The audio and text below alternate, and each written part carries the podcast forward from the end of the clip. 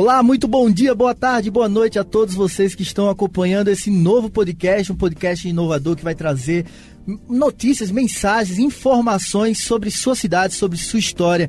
Um podcast feito por jornalistas de Garanhuns para pessoas do interior de Pernambuco. Ao meu lado aqui também para apresentar esse podcast está minha colega jornalista Daniela Batista. Boa noite, Dani. Boa noite, Matheus. É um prazer estar participando do podcast Jornalismo de Bolso. A gente vai trazer vários convidados, vai falar sobre a cultura da nossa cidade e vamos embora. Você está ouvindo agora o podcast Jornalismo de Bolso, a história na palma de sua mão.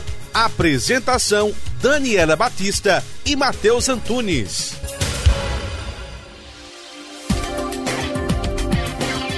E meu nome é Matheus Antunes. Convido todos vocês também para participar junto conosco nesse podcast. Podcast, como a gente vinha falando, que tem o intuito de resgatar a memória do município, de preservar a história de Garanhuns no Agreste Pernambucano, que ao longo do passar dos anos, infelizmente, vem perdendo né, a sua história pelas pessoas, pelas gerações mais novas não conhecerem. Então, esse primeiro episódio vamos tratar principalmente sobre a importância de conhecer a história e as raízes de nossa cidade. Falamos sobre justamente uma frase, a gente vai trazer como exemplo a frase de Edmund Burke, um ex-parlamentar inglês. Ele trata que o homem que não conhece sua história está condenado a repeti-la. A partir desta frase, a gente vai trazer convidados, logo Dani vai apresentar também, convidados que vão poder tratar sobre a importância de, de, preservar a memória, a importância de resgatar a história do município e, com isso, a gente promover, pensar atividades que vão também é, auxiliar os jovens, as novas gerações,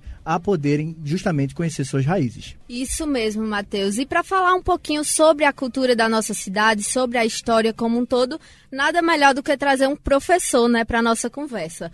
Hoje a gente está com Pedro Henrique Teixeira, que é doutorando em Educação pela Universidade Federal de Pernambuco e é mestre em Educação Contemporânea também pela UFPE. Professor, é um prazer recebê-lo aqui. Nós todos somos alunos seus e eu queria agradecer pela sua participação. Eu é que quero agradecer. Né? Eu sempre estou ativo, assim, ligado para estar tá participando de momentos de reflexão. Eu acho que é a grande dádiva desses tempos, reflexão. Também com a gente também está um amigo querido também, Tiago Dantas, tem 25 anos, ele que é envolvido no cenário underground da cultura de Garanhuns desde 2011, nas áreas da música e do audiovisual, que é estudante de pedagogia, é produtor cultural, comunicador, fundador do Receptor Podcast e cofundador do Satélite Produções. Seja bem-vindo. Boa noite, Tiago. Boa noite, Matheus. Boa noite, Dani. Boa noite, professor Pedro. É sempre um prazer estar nesses espaços para a gente estar refletindo sobre nossa cidade. É, espaços como esse que traz realmente um exercício de memória que a gente está fazendo agora, né? Um exercício de registro do momento para estar tá exatamente falando sobre o passado, mas mais do que isso, né? Falar sobre o presente, né? Que é o que a gente pode contribuir para que realmente esses fantasmas do passado não se repitam, são com exercícios no presente, tal qual a gente está fazendo aqui e o que a gente faz lá no receptor também. Então é um prazer imenso estar por aqui. Muito obrigada, Tiago. E antes da gente começar a conversar sobre isso, eu queria indicar a vocês o Receptor Podcast, que vem traçando aí um caminho, abrindo caminho para os podcasts garanhuenses. Procurem aí nos, nos aplicativos de streaming. Arroba Receptor Podcast. Então, sem mais delongas, vamos então dar um início, né, um pontapé no conteúdo em si. E a primeira pergunta eu queria convidar o professor Pedro para a gente poder tratar um pouco sobre a memória da cidade de Garanhuns. Infelizmente, em gestões anteriores, a gente soube de casos que houve incêndio, que realmente se perdeu muito dos documentos da cidade. E eu queria perguntar ao senhor qual a importância de se preservar a memória a nível municipal, mas também a nível nacional. Eu, eu diria, Matheus, que até eu vou falar a nível humano, né?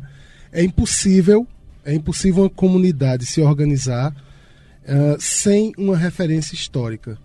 Eu gosto muito de um, de um conceito do Eric Hobsbawm, que é um historiador inglês, que ele diz assim: os seres humanos se localizam no tempo e no espaço a partir de sua comunidade, das memórias uh, que ele traz de sua comunidade. Então, quando a gente perde uh, o parâmetro da memória da nossa comunidade, nós ficamos, é, eu não vou dizer literalmente, porque não somos árvores, mas ficamos desenraizados. Quanto mais nós temos noção da nossa cultura, quanto mais nós temos é, noção da nossa história, de onde viemos, como nos construímos enquanto cidadãos, enquanto seres humanos, mais uh, sólida é a nossa formação. Eu costumo dizer aos meus alunos que nós, nós somos como árvores. Então, quanto mais profundas são as nossas raízes, mais alta é a nossa copa. Né? Pequenas árvores não precisam de raízes profundas. Grandes árvores, grandes baobás, precisam de raízes profundas. Então, se você quer ser uma grande árvore e alcançar o céu, você tem que ter raízes que vão muito fundo no chão. Essas raízes são essas memórias. E a cidade que não preserva o seu patrimônio está negando aos seus cidadãos a oportunidade de refletir sobre a sua memória. O patrimônio uh, urbano das cidades é um reflexo da, daquelas pessoas. Você nota que você chega nas cidades, existe uma conformação histórica. Uh, por exemplo, se a gente pegar aqui o Agreste de Pernambuco, você vai chegar na cidade, você vai entrar numa rua que é a principal, vai ter a igreja católica. Então você tem esse modelo. E é engraçado até os nomes das ruas também, elas são parecidas. Né? Isso, é, isso é o que nos liga, por exemplo, ao cidadão de Caetés, ao cidadão de Caruaru, né, ao cidadão de Gravatá. Por quê? Porque nós temos um, uma formação em comum. Mas quando você entra nas cidades e vê essa conformação em comum, que isso faz parte da nossa colonização portuguesa, misturado com as questões indígenas e africanas. Mas quando você entra nas cidades e você sai desse lugar comum arquitetônico de toda a cidade, você vai começar a descobrir por que Garanhuns é diferente de Caruaru, que é diferente de Gravatá, que é diferente de Petrolina, né? E essa diferença, essa identidade, a gente vai encontrar exatamente no patrimônio urbano, material e imaterial daquela cidade. Então, se nós não preservarmos o nosso patrimônio, nós não vamos saber nem se a gente é de Garanhuns, de Caruaru ou de Petrolina.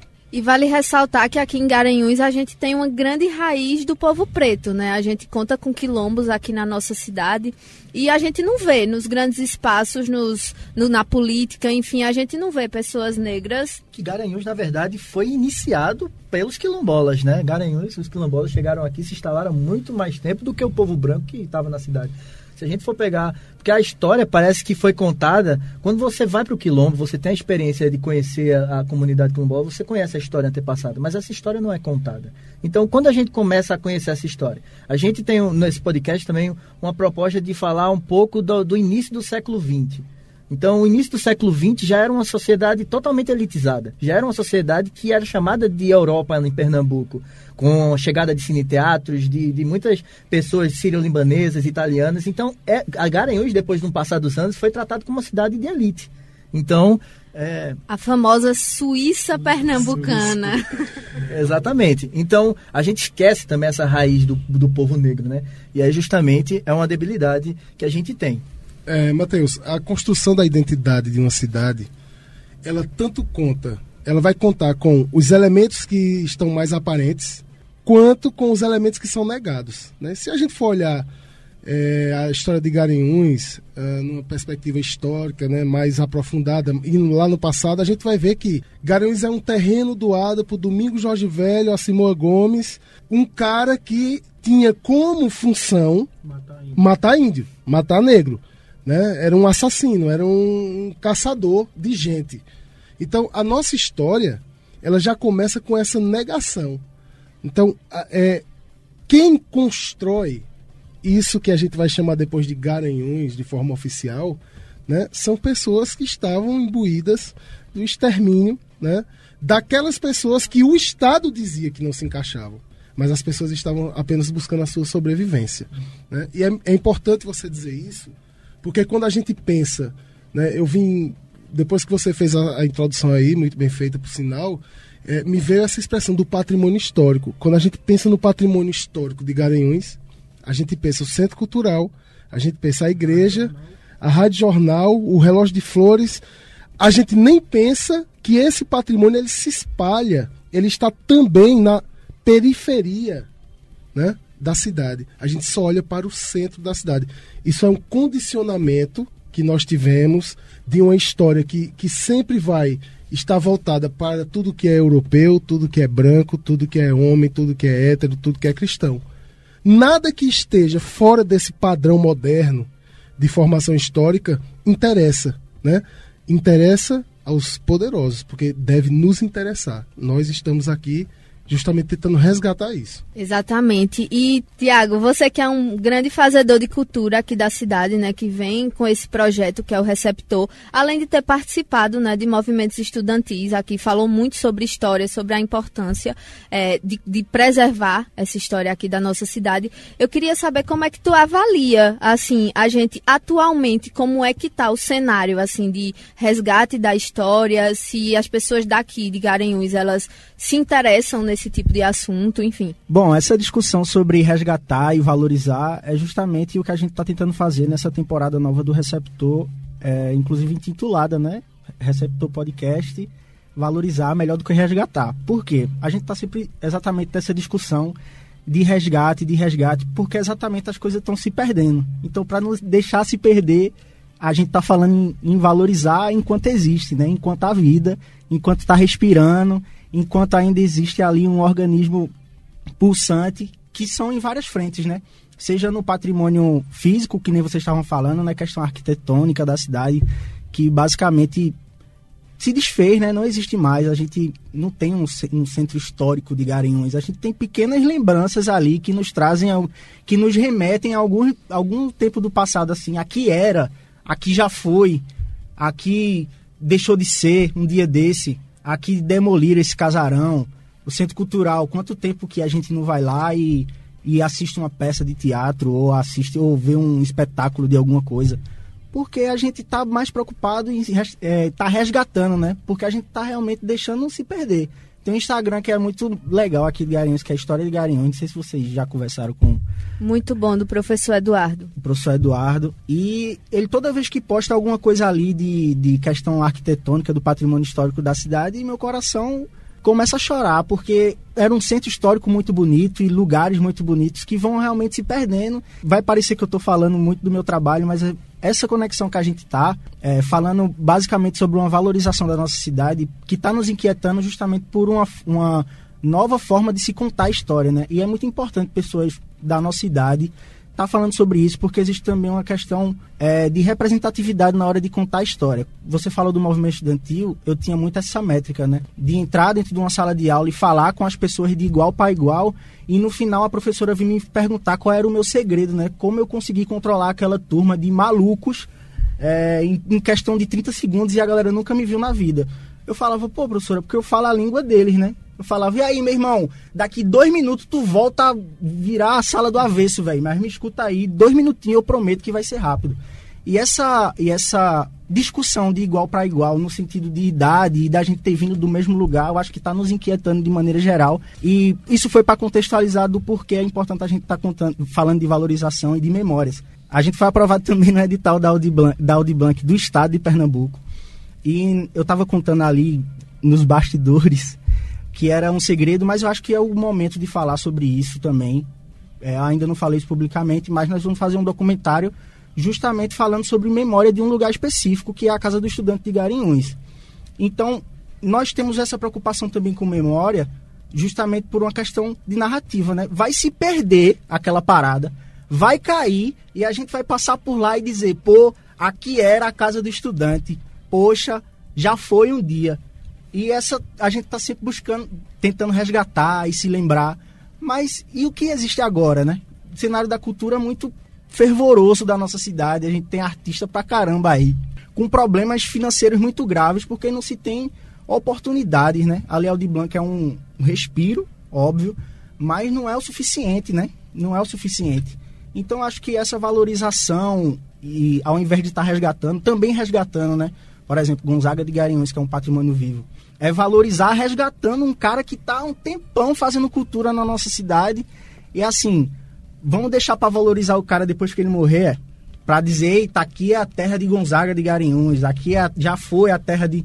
Enfim, eu acho que esse processo que a gente está aqui, de estar tá se lembrando das coisas, é justamente um exercício de valorização do que a gente ainda tem, a gente ainda tem hoje, né? Que ainda está respirando.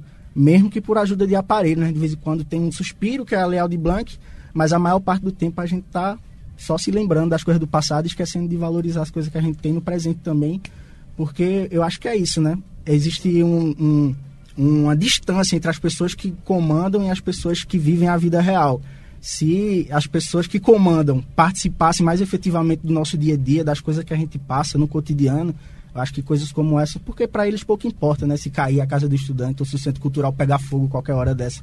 Tanto faz, eles não vão lá mesmo. É, Tiago, realmente a gente começa a perceber, como você bem comentou, como o professor Pedrão estava comentando, que realmente há uma periferia, há pessoas que, que são esquecidas pela cidade e muitas vezes também até pessoas que a gente não conhece são enaltecidas na cidade, mas que são pessoas que, como Pedro falou também, perseguiam índios. Ou, no caso, por exemplo, a gente tem muito na, na cidade nomes de ruas de pessoas, de políticos é, antigos da cidade que a gente também não consegue, que também se tornaram importantes, pelo menos para uma mudança social. A exemplo, por exemplo, a exemplo, por exemplo. Mas enfim, Avenida Júlio Brasileiro participou da hecatombe. Na verdade, foi a morte dele que gerou a hecatombe. Então, as pessoas, por muitas vezes, a gente pergunta quem é Júlio Brasileiro? Ninguém conhece. É aquela rua ali. É aquela rua que passa no Euclides Dourado. E, Matheus, ainda tem a questão da hecatombe em si, do termo hecatombe, que muitas pessoas da nossa cidade nunca nem ouviram falar do que é uma hecatombe. Tem muita gente que não sabe que, que aconteceu nem em outros locais e muito menos aqui na nossa cidade. Eu me lembro, desculpa interrompendo vocês, de uma conversa que eu tive com o professor Pedro. E a gente estava falando justamente do, do, ensino de história na, na sala, né? Do porquê que ela é tão distante e as pessoas costumam dizer que o ensino de história é chato. Porque que a gente está aprendendo sobre o Egito Antigo, tipo... Aí o professor trouxe uma experiência dele lá em Piranha, né? É. Vendo o cangaço. Quando lá. foi falar do, do Rio Nilo e tal, aí ó, o Rio Nilo era importante para aquele território, tal qual Piranha, o Rio são Francisco, tudo e tal. Aí eu acho que é esse distanciamento né, das aulas de história, do, de ter essa distância. A gente não tem aula sobre a Hecatombe de Garanhuns nas escolas de Garanhuns. Por como é que a galera vai saber? Exatamente. é, Tiago, tô falando esse, esse tema, né? É, existe uma, uma questão muito complexa na história, no ensino de história, porque a gente tem uma história que é orientada da Europa para o Brasil. Então, a gente sempre começa a estudar história de fora de nós mesmos. Né? Uhum. A gente primeiro tem que se formar. Entender... Mesopotâmia, Egito. É, então a gente vem de lá. É, isso, isso, assim, a gente faz no dia a dia da sala de aula, tenta fazer um diálogo que quebre, que rompa essas, essa ordem eurocêntrica, né? que isso é um etnocentrismo os etnocentrismos são assassinos. Professor, é? e o curioso também é que até assim, a questão histórica, Segunda Guerra Mundial, são poucos aqueles que informam. O Brasil também teve uma participação na Segunda Guerra não. Mundial. A gente não bota nem a nossa participação. Quando entende? a gente fala de Segunda Guerra Mundial, a gente está falando é, de campo de concentração, a gente está falando. Então a gente não, não, não, não fala sobre a participação do Nordeste na Segunda Guerra, das bases do Rio, Grande do, do Rio Grande do Norte, da interação cultural. Por quê? Porque nós somos orientados a olhar a história que está acontecendo lá fora do nosso corpo cultural, do nosso patrimônio, né? Porque eu acho que a, a, comunidade em si é um patrimônio histórico. E a gente aprende o que vem de lá de, de fora, de lá de longe, para depois ir encostando e entendendo o que nós somos, quando na verdade a gente deveria fazer um caminho contrário. Parece que a gente está vendo um filme, por isso que talvez nem toque tanto, porque a gente não está vendo alguém que a gente, sei lá, seria um familiar que participou, alguém do tipo. Por isso que talvez as pessoas não se interessem tanto, né? Dani, é tão introjetado isso em nós que eu não sei se vocês percebem, mas o brasileiro tem certa repulsa ao cinema brasileiro. Sim. Exatamente. Né? E, e, o cinema brasileiro é onde a gente se enxerga. Ali tem um patrimônio histórico e material que reflete sobre nós, que nos mostra numa tela enorme, com um som muito legal, nossas próprias contradições. Eu poderia dar, e Tiago também acho que tem esses exemplos aqui, mil exemplos de filmes que, na minha opinião, não é questão de serem mal compreendidos, é questão de serem mal amados. É, é porque o brasileiro não aguenta se olhar no espelho da história. Né? A gente te, quer se olhar no espelho da história e quer ver refletido nesse espelho alguém, um corpo histórico que não nos pertence. A gente não, a gente nega o nosso sangue africano, a gente nega a nossa raiz indígena, né? E a gente queria ser aquele europeu e, ou e, americano. e, e, ou americano, né? E olha que existe uma coisa interessante. Na Europa, na Europa, existe essa divisão também. O sul da Europa não é a Alemanha. Né? E na Alemanha existe. Então, há uma tendência, há um movimento que seria próprio do ser humano de criar esses estratos, mas nós temos justamente que. Eu gosto daquela música dos Secos e Molhados que diz: somos a contramola que resiste. E eu acho que esse é o nosso papel. É, na verdade, também, você falando disso, eu fico me lembrando é, quando que isso também faz parte de um conceito que a gente entende, às vezes, só como um viés globalização. Hoje em dia, as pessoas acham que globalização é apenas um mundo conectado, que é a, a, a, o imediatismo de você poder mandar mensagem a outra pessoa do outro lado do mundo é, visualizar. Mas a globalização, o conceito de globalização vem muito além também, que é o conceito de que, infelizmente, a globalização se torna negativo quando a gente só olha para o norte. É o hemisfério norte que pauta muitas vezes. No jornalismo, é principalmente isso. Como a gente constrói um modelo jornalístico, como a gente constrói é, uma visão de sociedade, é olhando também para o norte. Infelizmente, esse conceito tem isso. E ainda tem uma questão da homogeneização do nosso do, do mundo, né? Como se todos nós fôssemos iguais, não existe ninguém diferente, e a coisa vai ficando linda e só o que funciona são ali os países desenvolvidos, os países do norte, digamos assim. Para você ter ideia dessa questão de globalização, para a gente entrar também, o senhor vai tocar no assunto, mas a globalização também, hoje saiu uma notícia sobre a quarta onda, né, do Covid, que lá na África tá, tá bombando. Agora, por conta disso, é que começaram a mandar mais vacina para a África. Por conta disso. Só vão olhar para um continente africano ou para o hemisfério sul quando tem alguma ameaça. Aqui aconteceu nos anos atrás questões de ameaças de comunismo, essas coisas. Aí começaram a olhar para cá tentando intervir. Lá, agora mandando vacinas justamente nesse motivo. Então essa globalização também se torna um pouco é, complicada nesse sentido também, né, professor? É, eu, eu lembro de uma experiência, né? É eu, eu visitei o Museu Britânico e eu fiquei assustado, porque absolutamente tudo de patrimônio cultural egípcio está em Londres. Tudo do só patrimônio. Só faltaram colocar as pirâmides nas costas e ir embora para Londres, né? Então você vai naquele muse no museu e você é, entende, compreende como a globalização, que a gente vai ver a origem desse processo, lá no século XVI com a expansão marítima, mas muito, de forma muito mais violenta. Não que aquela outra não, não foi violenta, mas de forma muito mais sistematizada no século XIX, um processo de extrema violência, inclusive contra o patrimônio histórico de povos. Uhum. Tanto na pilhagem desses patrimônios, quanto na, na no silenciamento. Então, é, esse processo ele na gerou. Né? E na destruição. Esse processo gerou e veja como a história é seletiva. Né? Gerou no Congo, quando o rei belga Leopoldo II é, assumiu aquela área como colonização, eles mataram 10 milhões de africanos.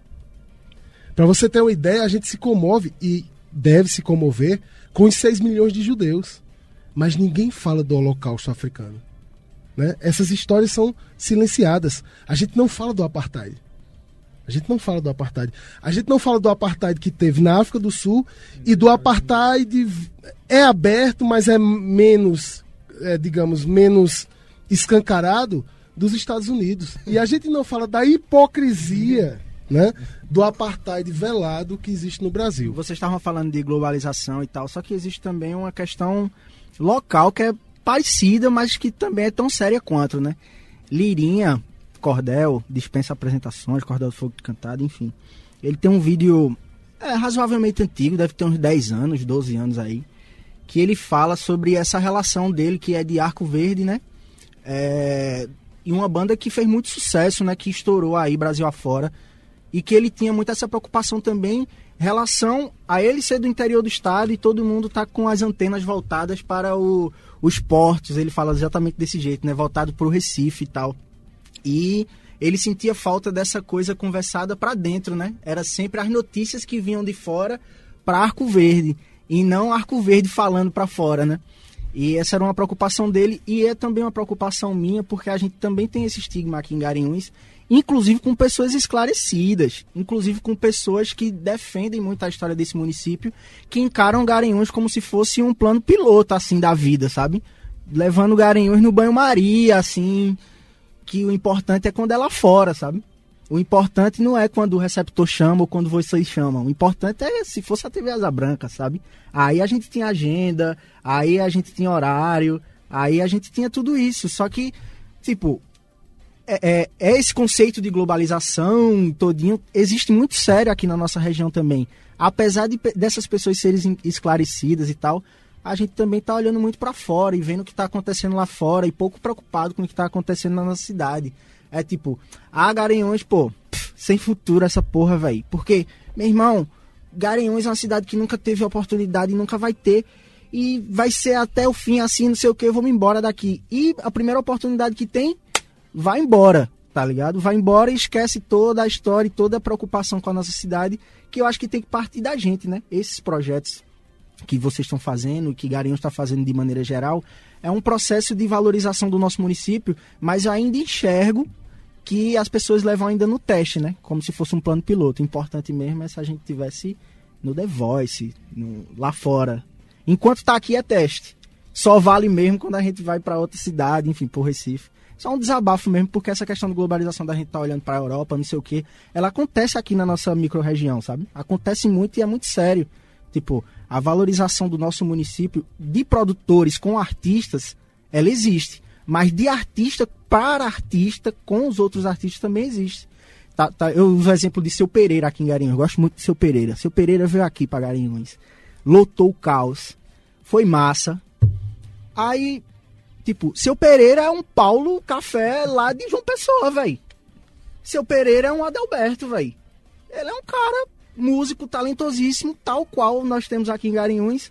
E as pessoas foram lá ver seu Pereira com todo louvor, com todo talento, com toda beleza. Seu Pereira massa, também estava lá tomando cerveja. Legal. Mas quando é artista local que está fazendo lançamento de alguma coisa tal, é uma luta para botar a gente dentro da casa e para ver a exposição e para presenciar e para valorizar. Tipo, só presta quando vem de e fora. As críticas mais altas, né? Críticas mais altas. É, eu acho que poderia ser melhor ali e tal, em vez de chegar, meu irmão, velho, muito massa, doido! Mas, ó, presta atenção nisso aqui, meu irmão comemora comigo, velho. não fica também procurando muita coisa, não, que foi o que deu para fazer, tá ligado? Mas, enfim, é só um desabafo mesmo, que a gente tá conversando de maneira global, de maneira mais geral, mas isso acontece na nossa região de maneira idêntica igual, velho. Igual, igual. É, mas você tá trazendo a questão da memória também, porque essas pessoas, a gente faz. Uma coisa que eu aprendi com o professor Pedrão que tá aqui, como o Dani falou, todos nós fomos alunos. Ele vai se sentir velho agora também aqui, mas não, você é novo, tá na flor da idade. Mas uma coisa que eu aprendi é que a gente faz história todo dia. O que a gente fez no passado, a gente tá fazendo hoje também. Cada vez, essa Covid fez história, a gente sobrevivendo à Covid tá fazendo história. E uma coisa que eu percebo é justamente, a história, Pedro, infelizmente a gente vê que parece que no Brasil é um ciclo vicioso. Cazuza já dizia, eu vejo um futuro repetir um passado e eu vejo um museu de grandes novidades. A gente chega no Museu do Amanhã, pô, é massa lá no Rio de Janeiro. Mas a gente vê um monte de tecnologia que muitas vezes também não está representando de fato a história, o que que mostra, aquela, o que que ele está querendo trazer de novo, a tecnologia, enfim. E a gente repetindo, né? Infelizmente, de formas escancaradas também, a violência, a intolerância, tudo isso que já existiu e vem resistindo. E parece que o ser humano, ao invés de aprender e resgatar essa história para um aprendizado, ele está meio que, na verdade, não teve nenhum resgate foi vivendo e repetindo e, e com, começando esse ciclo. Como é que a gente pode romper esse ciclo? O que, é que a gente poderia fazer para tentar romper e, e, mudar o pensamento, girar a chave, trazer para o mundo algo novo? Essa pergunta de Matheus ia ser muito, é, ia ser muito legal que tivesse agora um quadro aqui um lápis, que aí a gente ia ficar umas duas horas aqui colocando. Na mas verdade, eu, quero, eu sei que é filosofia, é, mas porque assim, assim a, tua, a, é, a tua pergunta vai diretamente é, em questões metodológicas da história, né, que reverberam nas pessoas, na atitude das pessoas. O que é que a gente aprende? Né? Primeiro, olha, olha os erros, olha quantos erros a gente comete. E eu, quando eu digo a gente, estou me referindo a nós, professores, que temos uma formação histórica e não revolucionamos isso. Né? A gente aprende primeiro que a história é a ciência do passado. Erro grosseiro. A história é a ciência do tempo presente. Toda ciência estuda um objeto, não é isso? Como é que eu posso estudar o passado? O passado é abstrato, é inexistente. A mim, como historiador, só me resta o tempo presente. Como disse Carlos Drummond de Andrade, né? Eu quero o tempo presente, viver agora de mãos dadas com os meus companheiros, e é isso que nos resta. Então a gente aprende, primeiro, que a história é a ciência do tempo passado. Isso é totalmente errado. Depois a gente aprende que a história é linear. Isso é uma herança positivista que a gente tem desde a formação da nossa república, quando os militares deram um golpe, mais um, né? Eu poderia citar uns oito ou nove golpes aqui na história do Brasil. É, e eles implantam uma, uma república moldada nas ideias de Benjamin Constant, nas ideias de, de Augusto Comte, que olhava para a sociedade uh, enquanto ciência, né, esse olhar científico sobre a sociedade, como se estivesse olhando para a física ou para a matemática. Ou seja, se nós compreendermos essa sociedade e colocarmos uma fórmula, ela vai dar um resultado exato. É tanto que o lema da nossa bandeira é um lema positivista. O que é que ele diz ali? Que haja ordem, veja que ele está dando uma fórmula, que haja ordem para que haja progresso. A o pergunta, amor eles tiraram, não foi? O amor eles tiraram, né? Primeira questão é que quando a gente olha para a história do Brasil, a partir desse lema, o que é que a gente descobre? Ordem para os pobres, pretos e putas, como diria Ulisses Guimarães, e progresso para os ricos. Isso é o que a gente tem. Né? E quando a gente olha em perspectiva para essa questão, a gente sabe o que é ordem. Ordem é o quê? É o silêncio de alguns e a bonança de outros. O que é estar em ordem? O que é ordem no sistema escravista? É você se manter escravo? Então o positivismo não admite a falta de ordem. O que é a falta de ordem? É a sublevação de quem está se revoltando. É por isso que causa horror quando alguém se revolta contra uma escultura de um cara que matava pessoas, que matava índios, que caçava borba gato, né?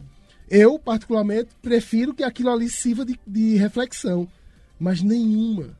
A gente, a gente nunca viu ninguém reclamar que os franceses, que eram burgueses, derrubaram a Bastilha. Chegaram lá no centro do, de Paris e derrubaram um prédio imenso do governo. Ninguém ouve, ninguém reclama. Mas se você tocar fogo na estátua de um assassino, aí você é um vândalo, você é... Por quê? Porque a gente ainda tem esse pensamento positivista de manter a ordem para que haja progresso. E aí tu me pergunta, né? Como é que a gente faz então? é preciso revolucionar exatamente não só o entendimento da história, como o andamento da história. Que a gente deixe de lado uma visão metodológica da história como uma linha que vai chegar a um lugar de redenção, isso não existe, e a gente passe a olhar para a história como uma espiral, né? e de forma dialética, onde os contrários vão dando é, lugar a novas sínteses. E essas sínteses, quem tem que fazer somos nós. Nós é que devemos tomar as rédeas da história e tentar construir uma nova história, porque a história que foi construída até agora nos levou a isso que está aí, que eu prefiro nem comentar. E ainda nessa questão né, da gente repetir sempre o passado, eu lembrei muito da, da questão da pós-verdade, né? Que a gente vem vivendo há um bom tempo aí, que na verdade vem desde antes da internet, né? Só foi, só foi se atualizando quando a gente pega um fato, faz um recorte e a partir desse recorte a gente manipula para o que a gente acha que é verdade. Se aquilo ali não está trazendo um benefício para a gente, então é mentira. É, mesmo se a pessoa estudou para falar aquilo, mesmo se tem um profissional passando ali aquela informação, mas se isso não vai fazer bem para a gente, se a gente acha que é errado, então é mentira. E somente a nossa verdade é que prevalece. Uma coisa tão séria que acontece, que é até pouco tempo atrás lá do golpe contra Dilma tudinho. A gente tava discutindo. É, pô, a gente ainda não tá no modelo. Ainda não é o suficiente, o modelo é ruim, precisamos melhorar, precisa de mais investimento. E a gente discutiu pré-sal e vamos botar 75% dos royalties do pré-sal para educação. Vamos subir o PIB pra, da educação para 10% do orçamento. E vamos nessa para cima. Não tava legal, tava assim, melhorando, mas não era o suficiente tá chegando num nível que a gente tá com saudade daquela época, né? Pô, tá tão desgraçado, caindo tanto em todos os sentidos, de estrutura, de essa, esse novo ensino médio aí, que é uma loucura, que ninguém entende nada. E, e a gente tá com saudade do que era naquela, pelo menos uma aula de história por semana, né? Pelo menos uma aula de história, não tem nem, nem história mais, pô. Tá ligado? Então, tá tão de um jeito, né? Pós-verdade, essa difamação dos professores, esse, esse, lugar que colocaram os professores. Porque esse problema da memória que a gente tá, tá conversando aqui, é lógico que é um problema é, estrutural, né? Enfim, por todos esses. Ah, aquela velha história, né? Os poderosos não querem que a gente entenda que não sei o que, essa educação tecnocrática, belele, belele, belele. Beleza. Mas se tinha, hoje já não tem mais e tá, a gente tá sentindo saudade daquele pouquinho que a gente tinha, aquelas migalhas, né? Que a gente tinha. Por qual o problema? Como se resolver? Pô, a gente meio que tava se encaminhando para isso, né? Escola em tempo integral, colocar mais tempo, o aluno tem mais opções. Hoje em dia a gente tá gritando, pelo amor de Deus, peraí, calma, vá devagar com o desmanche, porque tá ficando até incompreensível. Eu vou conversar com professores sobre, e aí, esse novo ensino médio? É, essa loucura. E aí eu nunca sei direito o que é, sabe? Nunca, ninguém nunca sabe. Porque esse tempo é, que se tinha de discutir história, a gente estava preocupado ali no, com o Enem, né? E, e, o professor segue essa cartilha do Enem e ele não é que ele queira, ele precisa dar aquele conteúdo, né? E aí quando ele tenta usar para conversar sobre outros outros temas, prim, tocou. A aula de história é sempre antes do intervalo ou antes de largar. Os alunos já estão ali 10 minutos antes com a bola na mão, jogando para cima. Vamos nessa, vamos nessa, professor. E aí, ó, já vai tocar daqui a 10 minutos, libera a gente aí. E o professor querendo dar o conteúdo, enfim. Eu acho assim, como é que a gente faz, falando institucionalmente, muito difícil. Muito difícil. Eu acho que vai ser assim uma, um, um, um tempos, assim, pelo menos uns 10 anos aí, de professores como o professor Pedro e tantos outros, de além da sala de aula ter que estar em diversas frentes, como aqui no podcast ou, ou em espaços em outras escolas que talvez ele não dê aula, porque é, institucionalmente eu acho que não vai melhorar nem tão cedo, né? A gente vai precisar cada vez mais de espaços paralelos à escola, porque com esse modelo que está aí, esse desmanche, a gente vai precisar de no mínimo uns 10 anos aí para a gente tentar visualizar outra saída, porque assim, a curto prazo eu acho que não tem saída, não tem solução. E fora o nível de exaustão, né, que a gente vem passando, que muitos professores que lá atrás tinham força, tinham vontade mesmo de estar tá fazendo isso, fazendo esse né? trabalho. Sim, a perseguição. Hoje em dia não tem mais nem saúde mental para estar tá fazendo isso, né? Isso, isso não é, é, o acaso, isso é um projeto, né? Eu estudo muito é, na elaboração da minha dissertação, eu estudei e na tese também dois estudiosos que eu gostaria de registrar aqui, esses dois guerreiros, assim, estudiosos, pesquisadores, que é o professor Luiz Carlos de Freitas e o Dermeval Saviani, que faz um apanhado da história da educação, que é uma coisa que a gente não vê também na história da educação é, no país. E em homenagem a eles, eu queria tecer assim um pequeno, não dá para a gente destrinchar e assim os estudos estão ainda saindo, mas já apontam a desgraça da BNCC, né? a desgraça da reforma do ensino médio. Que, na prática, vai ser o seguinte: eles vão colocar uma formação para o filho do rico e outra formação para o filho do trabalhador e da trabalhadora. O que é que vai acontecer? Essa história de itinerários né, pedagógicos, você vai escolher a sua formação. Há de se perguntar se um jovem, um adolescente de 14 anos tem maturidade para escolher o seu itinerário de formação. E, isso né? tem uma coisa também, uma característica, porque o povo dá exemplo. Ah, não, mas nos Estados Unidos é assim. Só que é uma cultura totalmente diferente Eles também. Gente... Sim, muito burro. Ele não sabe nem onde é Buenos Aires. Né? E, e assim, você vê o nível de alienação da sociedade americana e da sociedade europeia é absurdo. A gente, a gente com essa mania de se colocar abaixo, o nosso viralatismo, né? De se colocar abaixo, vocês não têm noção, essa turma é alienada e, sobretudo, a sociedade americana, que é completamente tomada pelo consumo. Não existe outra perspectiva. É óbvio, não quero generalizar. Tem muita gente boa pensando dentro daquela sociedade. Mas eu fico pensando né, nesses últimos movimentos. Então, vamos tirar as ciências humanas da escola pública. Sim. Onde não vai ter espaço de debate é na escola pública. Porque na escola privada, esse espaço se mantém. Até porque o Enem não vai deixar de cobrar. As ciências humanas. E eles não vão deixar de contar o ponto de vista deles sobre a história, né? Justa, mas é isso, é um, é um, é um jogo né, de quem domina a narrativa histórica. E quem domina a narrativa histórica determina qual é o patrimônio histórico, determina qual é a memória que vai ser lembrada. Isso é muito importante. Eu estava pensando outro dia a respeito dessas novas é, reformas, de tentar implantar escolas militares que já tem estudo, custam muito mais caro que, um do que, do que um IF que tem resultados incríveis. Resultados de mudança na estrutura econômica da, das regiões. Né? Mas não, nós vamos colocar escolas militares. Eu fico pensando, Tiago, isso é, eu acho que é muito grave, né? Enquanto eles querem é, o método Montessori, o método das. Eu acho isso muito engraçado. Das pedagogias ativas, das metodologias ativas. Que esse é o novo nome para uma coisa chamada Paulo Freire.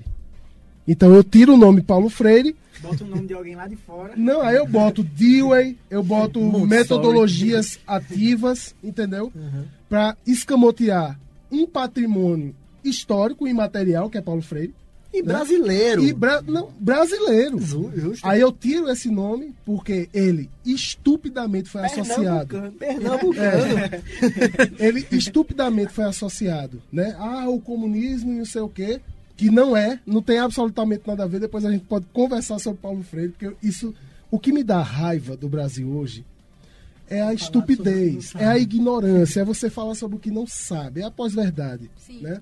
E aí, eles colocam metodologias ativas e método Montessori, método de, de, trans, de criar nos jovens uma aura de empreendedorismo, liderança, liderança, protagonismo, tudo isso está na formação do, do filho do rico.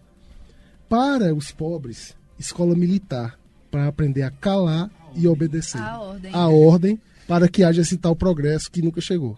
Ô, Tiago, é, vendo assim, a partir dessa visão, tu que, que passou por muitas escolas, questão edu, educacional, a gente está aqui tratando também, isso tudo faz parte da, da construção da memória. Porque é, a gente fala de futuro, mas também o futuro começa hoje e com bases no passado.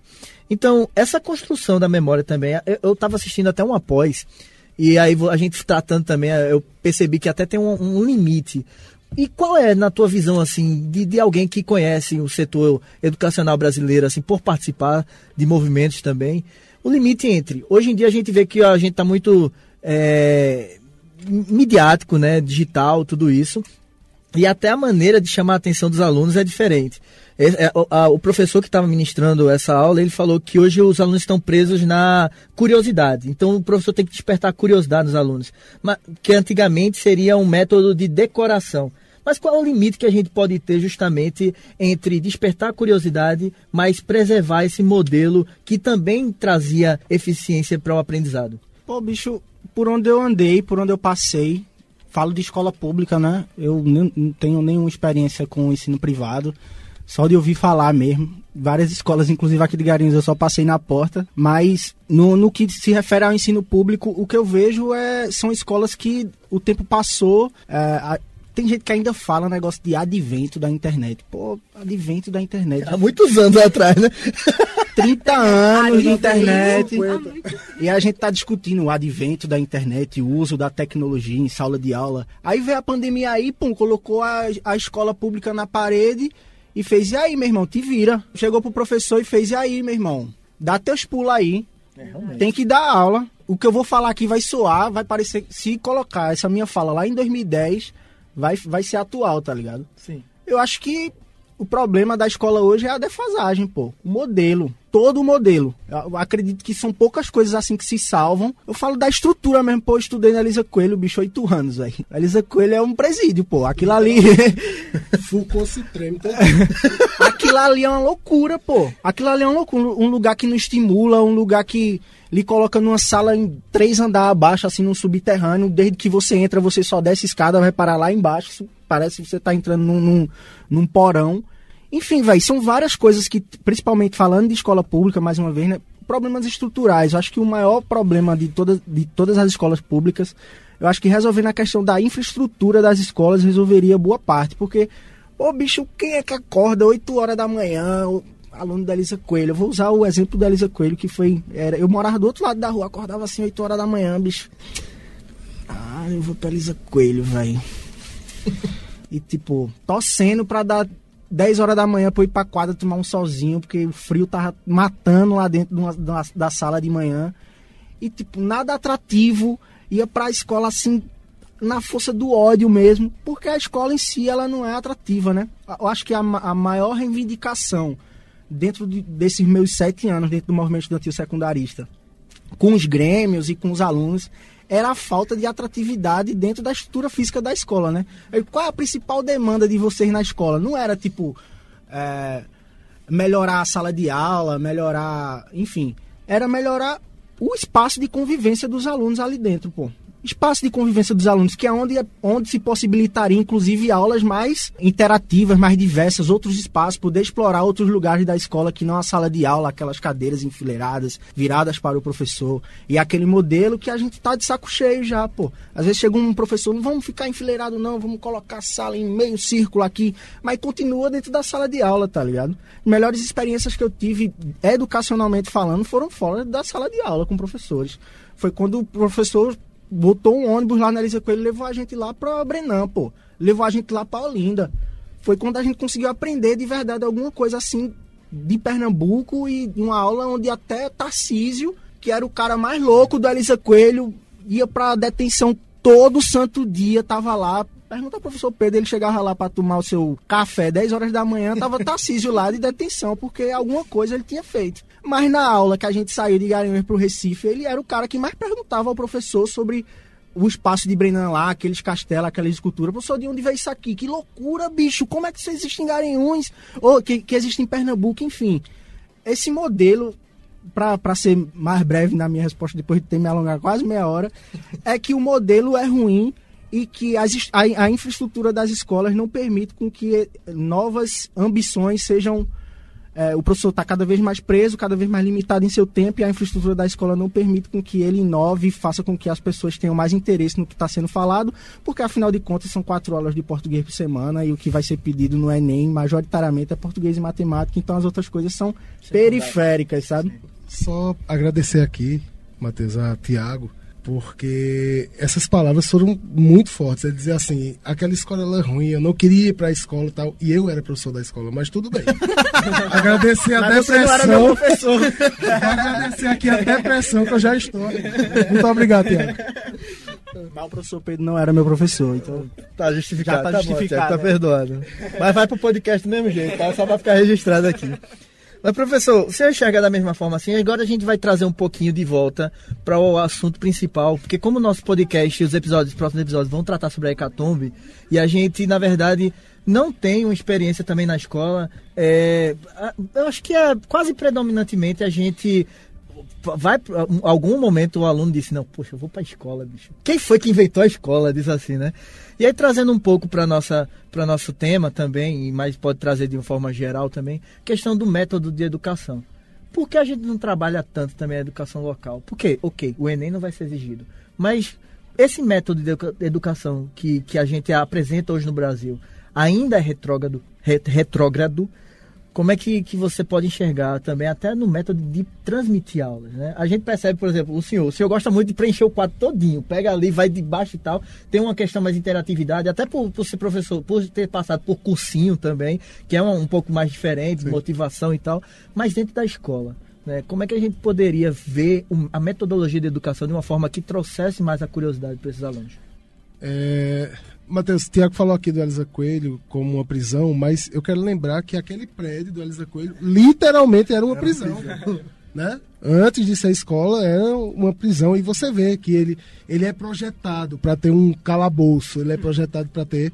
E quem, quem vai assistir aula lá nas últimas salas. À noite eu ficar, vou ter que ir ali, né? vou encontrar um Drácula ali, né? depois de assistir o sexto sentido, aquele filme é. que o cara só que Só que a pedagogia, ela tem uma, ela tem uma magia libertadora. Isso é a grande beleza da educação, que você pode estar literalmente na prisão. É tanto que as pessoas que vão fazer trabalhos nas penitenciárias, né, de educação, é, conseguem e, e, é aquela ideia, não vai conseguir com todos, né? mas um ou outro ser humano ali desperta. Educação é, é como o Tarcísio, como você falou do Tarcísio.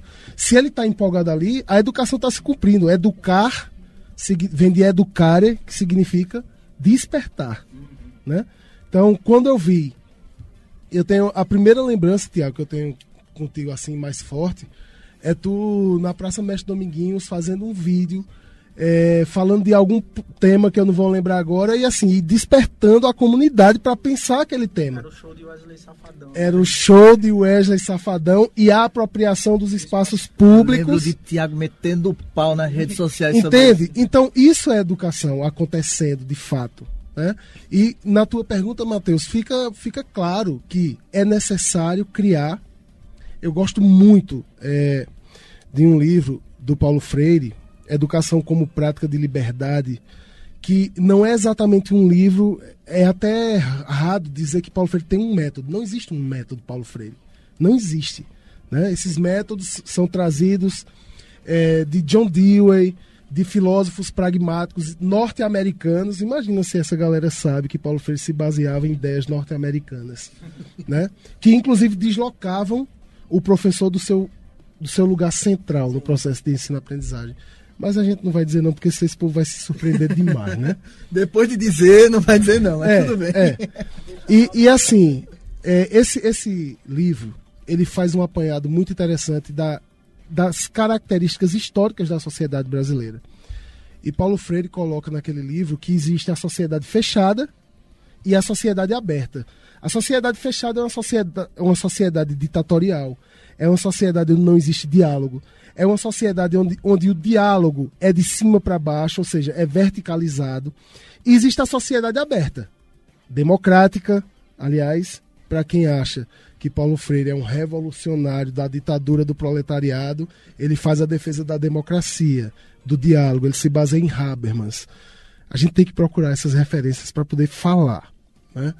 E aí o que, é que acontece? Na sociedade aberta, o diálogo não é verticalizado, é horizontal.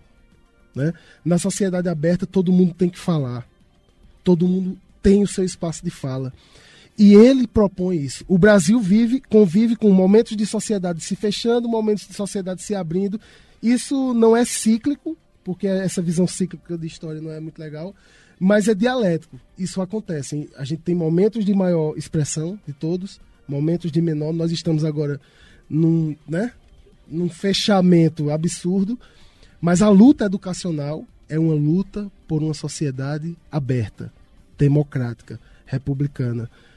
O conhecimento da tua história, da tua raiz, do teu local é um dos caminhos para se criar dentro do espaço da sala de aula um ambiente de sociedade aberta. É, e é curioso também a gente falar da educação como ela é transformadora e revolucionária, porque quando a gente começa a pensar em regimes, por exemplo, autoritários, o primeiro ponto que eles vão atacar é a educação, porque transforma, porque faz a pessoa pensar e muitas vezes se perguntar e se questionar a, a, sociedade como um todo, né? E como a gente já vem tratando positivismo, ordem, progresso, você não pode nem pensar, né? Agir contrário. Dito isso, para finalizar, uma pergunta para os dois é a gente poder trabalhar. Como é que a gente poderia trabalhar, na visão de vocês, uma, uma educação também regional? Principalmente da cidade de Garanhuns, para contar histórias, promovendo atividades, né? Se a gente pudesse fazer uma, uma resposta intercessora para o Enem agora, como é que a gente poderia pensar numa ação social para as escolas, é, justamente para promover? Eu sei que anos atrás, no centenário da Hecatombe, que é o objeto proposto aqui nesse podcast, a gente trabalhar, foi feito trabalho em algumas poucas escolas de Garanhuns, eu soube ali no estadual, foi feito, mas quase nada. E Garanhuns não só tem a Hecatombe. Garanhuns tem várias histórias que poderiam e são dignas de, de contarem, né? Então, e, e, principalmente porque histórias que transformaram e fizeram Garanhuns chegar à cidade que é hoje. Então, assim, como é que a gente pode pensar? Quais atividades a gente pode promover? Né? Feiras, a gente promover debates, eh, sabe? Alguma, alguma dessas questões. Primeiro começar com o Tiago e depois com o Pedrão. Eu acho que, como tudo, né, a resposta está na política, né? Eu acho que na prática, a gente precisa cada vez mais colocar primeiro nos espaços de poder pessoas que estão preocupadas com esses, com esses espaços e com essas novas na, novas narrativas sobre coisas que já passaram sobre nossa cidade, né? A gente conversou sobre os quilombos, só que a gente é conhecido como Suíça Pernambucana e a terra de Simoa Gomes, e essa é a história que é nos contada, né? Mas de maneira. Não sabe nem por que o nome é chamado Garanhuns, né? Uhum. que tem vários significados, né? Que traz também essas reflexões, né? Da gente. De onde veio na verdade, né? De verdade. O que é que significa de verdade. Nem essa discussão nem é feita, né? A gente só simplesmente aceita o fato de que a história foi contada daquele jeito e é isso. Sabe? É isso. Eu acho que, voltando, né, como a resposta está tá na política e sempre, e sempre a saída estará na política, eu acho que de forma institucional, levando em consideração a educação institucionalizada, né, as escolas, tanto de ensino fundamental como de ensino médio, eu acho que não dá para esperar muito de forma institucionalizada. Eu, eu falo de maneira extra sala de aula, extra escola, extra BNCC, extra passar no vestibular, extra entrar. Isso tudo tem que vir de atitudes exatamente como essas aqui que a gente está passando. Eu acho que a partir do momento que a gente começa a eleger pessoas para os cargos é, que estejam preocupadas com esses, com esses objetivos que a gente está discutindo aqui, o caminho é cada vez mais encurtado. De maneira prática e objetiva, eu acho que quando se tem investimento como vou usar mais uma vez o, o, o, o exemplo da Audi Blanc, né, que está proporcionando a gente estar tá aqui nesse espaço. E esse espaço poderia estar tá acontecendo sem esse, esse prêmio, poderia estar tá acontecendo esse prêmio, mas poderia demorar muito mais. Poderia perder o sentido mais para frente, entendeu? Mas está possibilitando da gente estar tá fazendo isso agora. Acho que todo espaço que a gente tem para discutir a história de Garanhuns e discutir a nossa cidade, ela só vai vir através de incentivos. Eu falo de dinheiro mesmo, velho. Eu fui da União da Juventude Socialista por muito tempo, que é o JS. Hoje eu não sou mais, não sou vinculado a nada, eu desencanei total de, enfim, papo para outras histórias mas a minha presidente dizia que não se constrói o socialismo sem dinheiro. eu, eu acho que isso cabe em todas as situações. Acho que cabe em todas as situações, né? Não se constrói isso sem dinheiro, porque afinal de contas todo, é o nosso trabalho, a gente precisa trabalhar e receber por isso. E eu acho a, a iniciativa privada de Garanhuns ela é tímida, para falar o mínimo, né? Ela é tímida desse, desses momentos. Ela talvez por medo de uma sociedade doente que a gente está na internet, de vincular seus, seus produtos e suas marcas a, sei lá, o que, que é que eles têm medo, na verdade. Mas a iniciativa, não dá para esperar muito da iniciativa privada.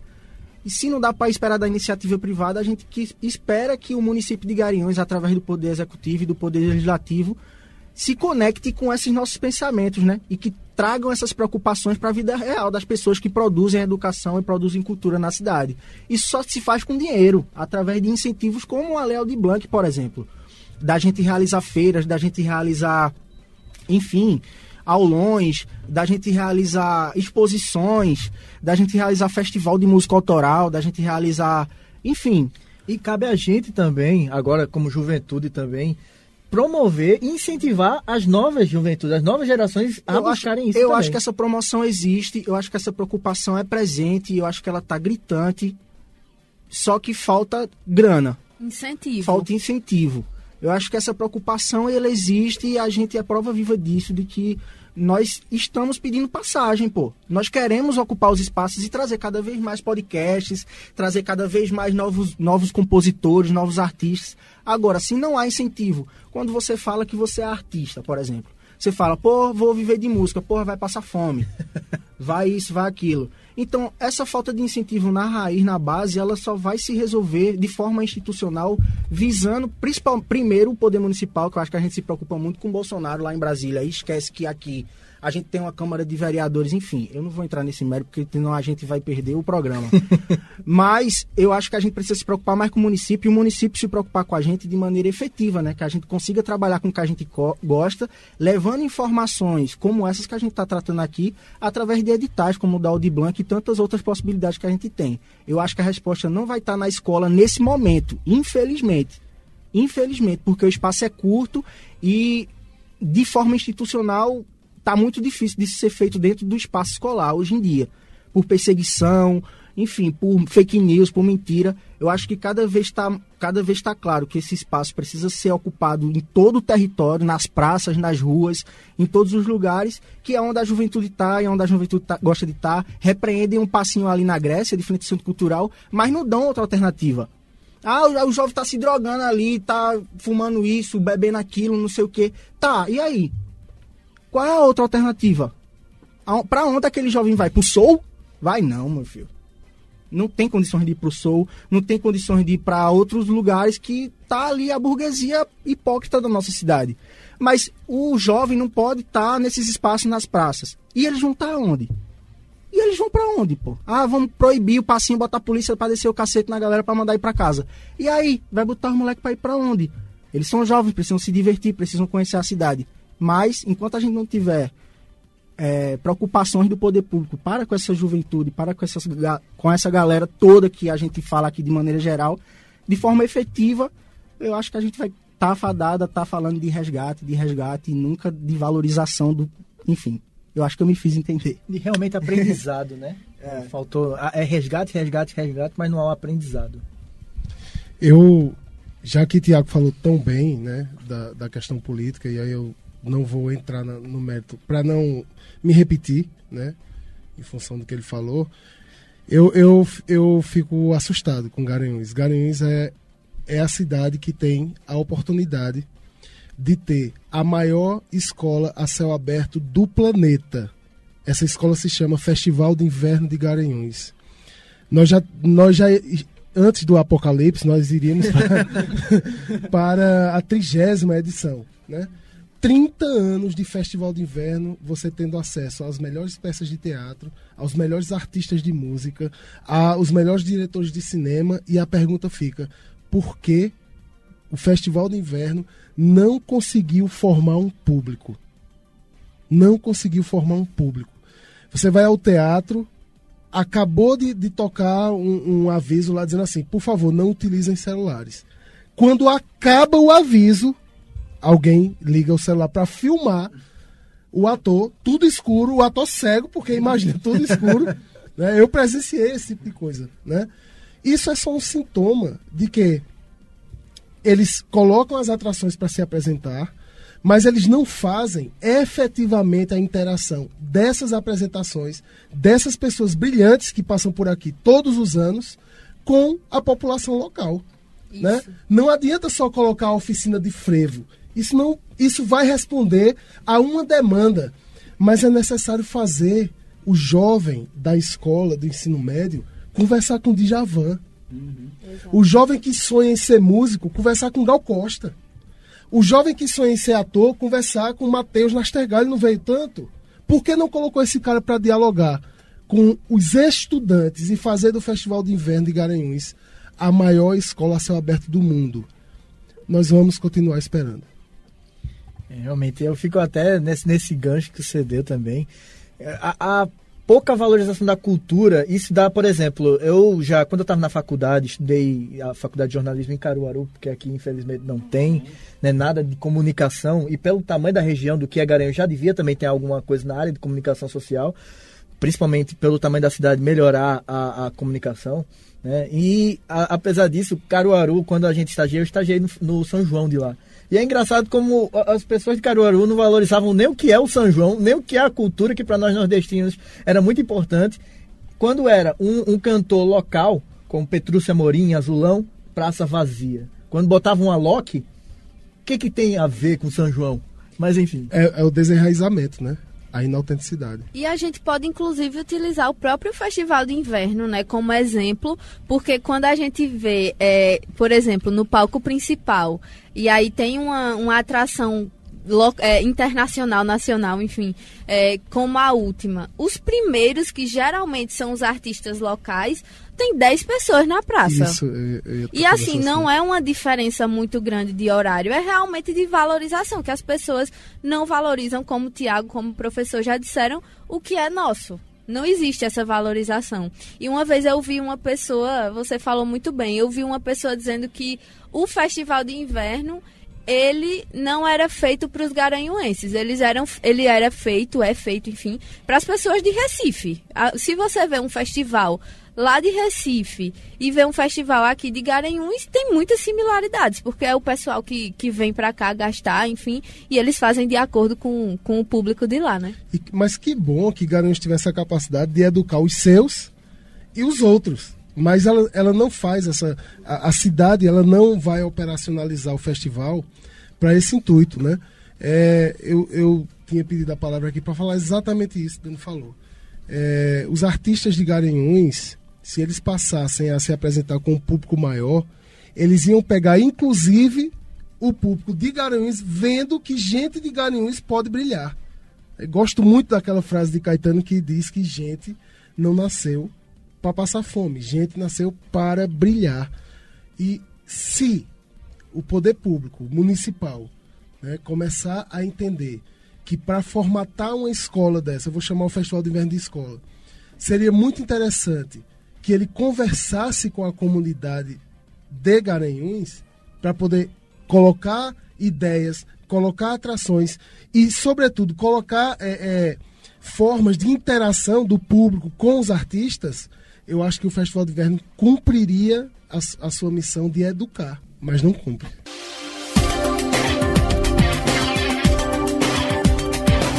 Gente, a gente está chegando aqui ao final desse primeiro episódio, né, do podcast Jornalismo de Bolso.